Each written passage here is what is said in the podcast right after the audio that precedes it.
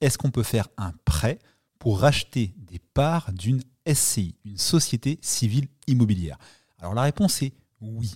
En effet, une SCI, c'est une société civile qu'on achète souvent pour administrer, gérer des biens immobiliers. Donc un appartement, une maison, un immeuble de rapport, parfois plusieurs au sein d'une même SCI. Ça, ça fait partie euh, d'une stratégie, soit une SCI par bien, soit une SCI pour plusieurs biens. Moi, je suis plutôt adepte de cette euh, deuxième stratégie.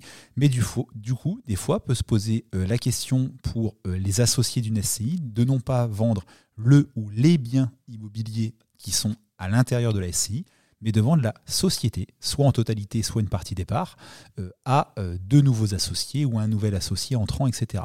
Et donc la question de mon internaute, c'était de savoir, est-ce qu'on peut financer ça par un crédit? La réponse est oui.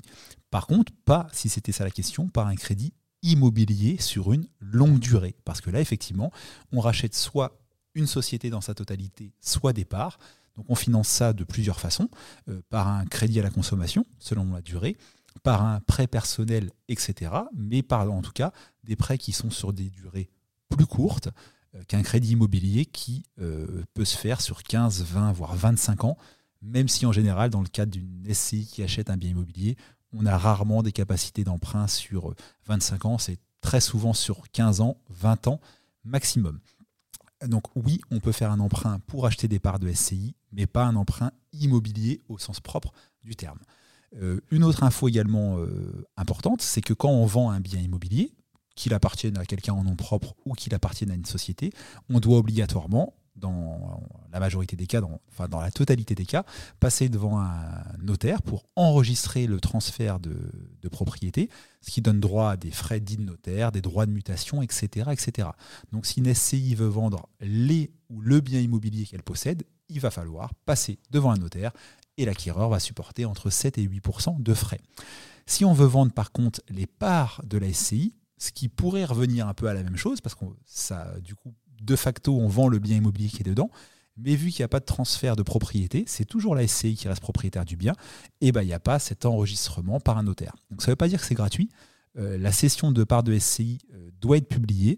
Euh, donne droit à des frais euh, qui sont de 5% du montant des parts cédées, mais qui ne nécessitent pas euh, le formalisme d'un acte notarié. Donc on peut d'ailleurs se faire conseiller à ce sujet-là euh, par un notaire, mais on peut également s'en passer. la démarche d'enregistrement peut être plus simple que celle de la vente d'un bien immobilier. Alors, je me suis posé la question, et c'est un peu du live, en même temps que j'ai préparé la réponse à la vidéo, de quel pourrait être l'intérêt de vendre les parts d'une SCI plutôt que le ou les biens présents dans la SCI.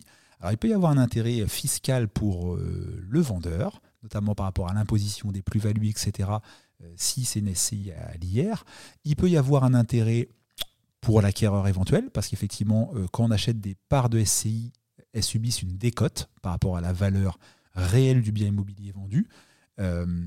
Il y a aussi une notion d'actif passif. Si la société a des emprunts, bah, les parts valent du coup beaucoup moins cher pardon, que euh, le bien immobilier à l'intérieur.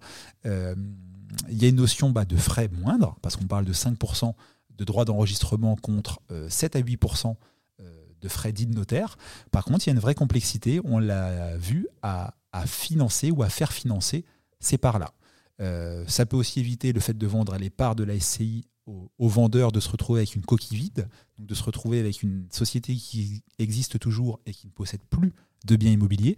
L'inconvénient de cette situation-là, c'est que pour s'éviter euh, les déclarations annuelles, etc., ou voire même euh, les frais comptables si c'est une SCI à l'IS, il faut la clôturer, la SCI. Et ça, clôturer une SCI, eh ben, je l'ai fait il y a trois ans pour mes parents. Euh, bah, ça coûtait quasiment 1500 euros de frais. Donc c'est pas négligeable. Encore une fois, on le voit que la SCI qui est souvent montré comme l'outil miracle euh, dans l'immobilier, notamment celle à l'IS pour euh, échapper à l'impôt, ne l'est pas tant que ça. Il ne faut pas oublier qu'il euh, y a des frais de constitution pour une SCI, même si on la crée soi-même sans se passer des précieux conseils d'un professionnel tel un notaire ou un avocat, eh ben, il va falloir l'enregistrer, publier une annonce légale, etc. Donc ça coûtera grand minimum 500 euros de frais, et puis ça peut aller à 1500, 2000, 2500 si on se fait conseiller. Euh, si on vient à, déménager le siège social de la SCI parce qu'on l'avait par exemple domicilié dans sa résidence principale, on change de résidence principale, donc il faut bien déménager le siège social de la SCI. Ça, j'y ai été confronté à titre personnel en 2021.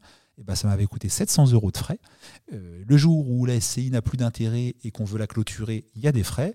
Euh, si c'est une SCI à l'IS, bah, il y a un bilan comptable annuel, il faut avoir un compte bancaire professionnel, et la SCI paye la CRL, la contribution sur les revenus locatifs, etc.